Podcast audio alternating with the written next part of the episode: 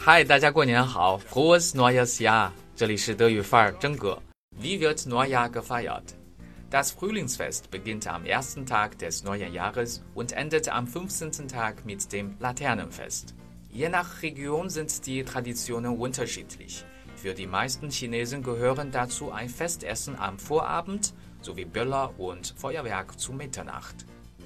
Chuxi, der letzte Tag des Jahres.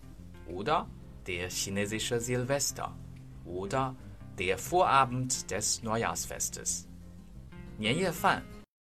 Das Festessen am Vorabend oder das Festmahl am Vorabend.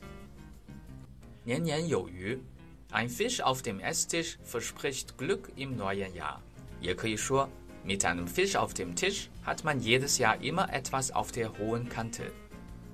或者 mit einem Fisch auf dem Tisch bleibt immer etwas Geld auf dem Konto übrig. 正月初一, der erste Tag des neuen Jahres wird ebenfalls im Kreis der Familie begangen.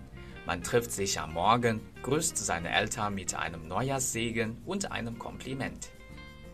Im Anschluss werden Geldgeschenke in roten Umschlägen an unverheiratete Mitglieder der Familie verteilt.